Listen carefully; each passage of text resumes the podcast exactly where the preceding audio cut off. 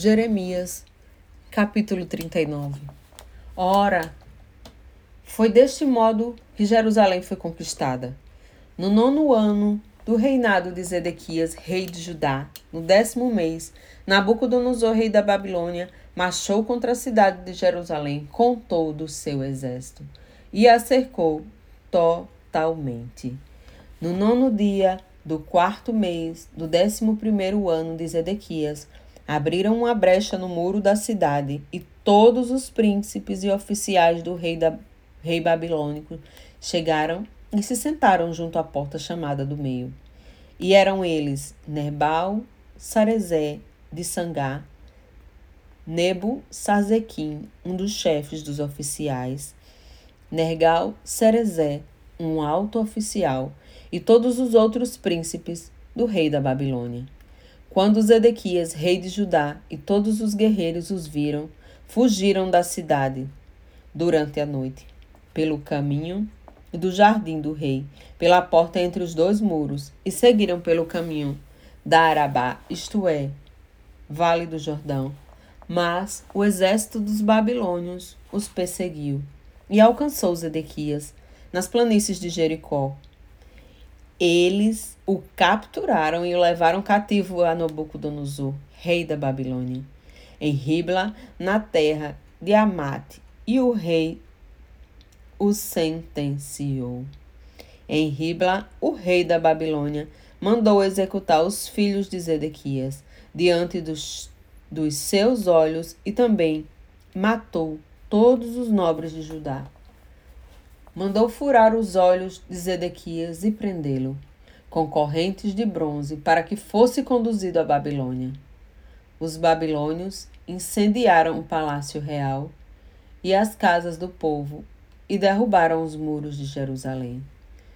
Nebu Zaradã, o comandante da guarda imperial, deportou para a Babilônia o povo que restou na cidade, junto com eles junto com aqueles que haviam se entregado a ele, e o restante dos artesãos e outros trabalhadores.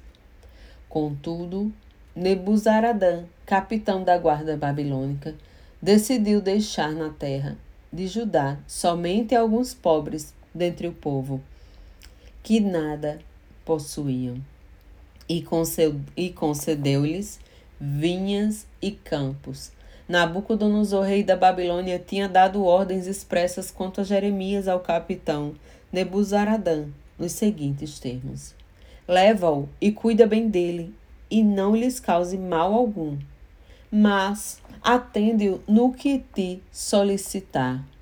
Então o capitão de Nebuzaradã, Nebuzazbaã, um dos chefes dos oficiais, Rabi Sares, Nergal Sarezé, Rabismag e todos os demais príncipes do rei da Babilônia mandaram retirar Jeremias do átrio da guarda e o entregaram a Gedalias, filho de Aiaquim, filho de Safã, para que levasse à residência do governador.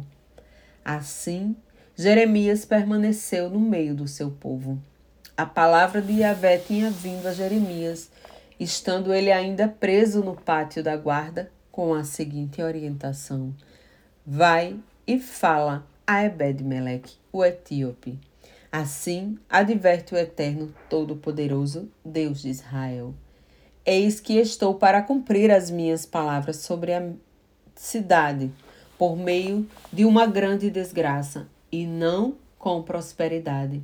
E naquele dia todas as minhas profecias se cumprirão diante dos teus olhos. Contudo, eu, com toda a certeza, te salvarei naquele dia, assegura o Senhor.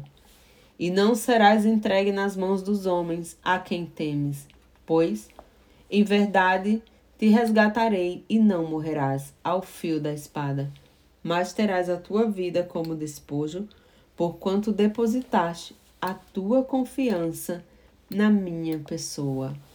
Palavra de Yahvé.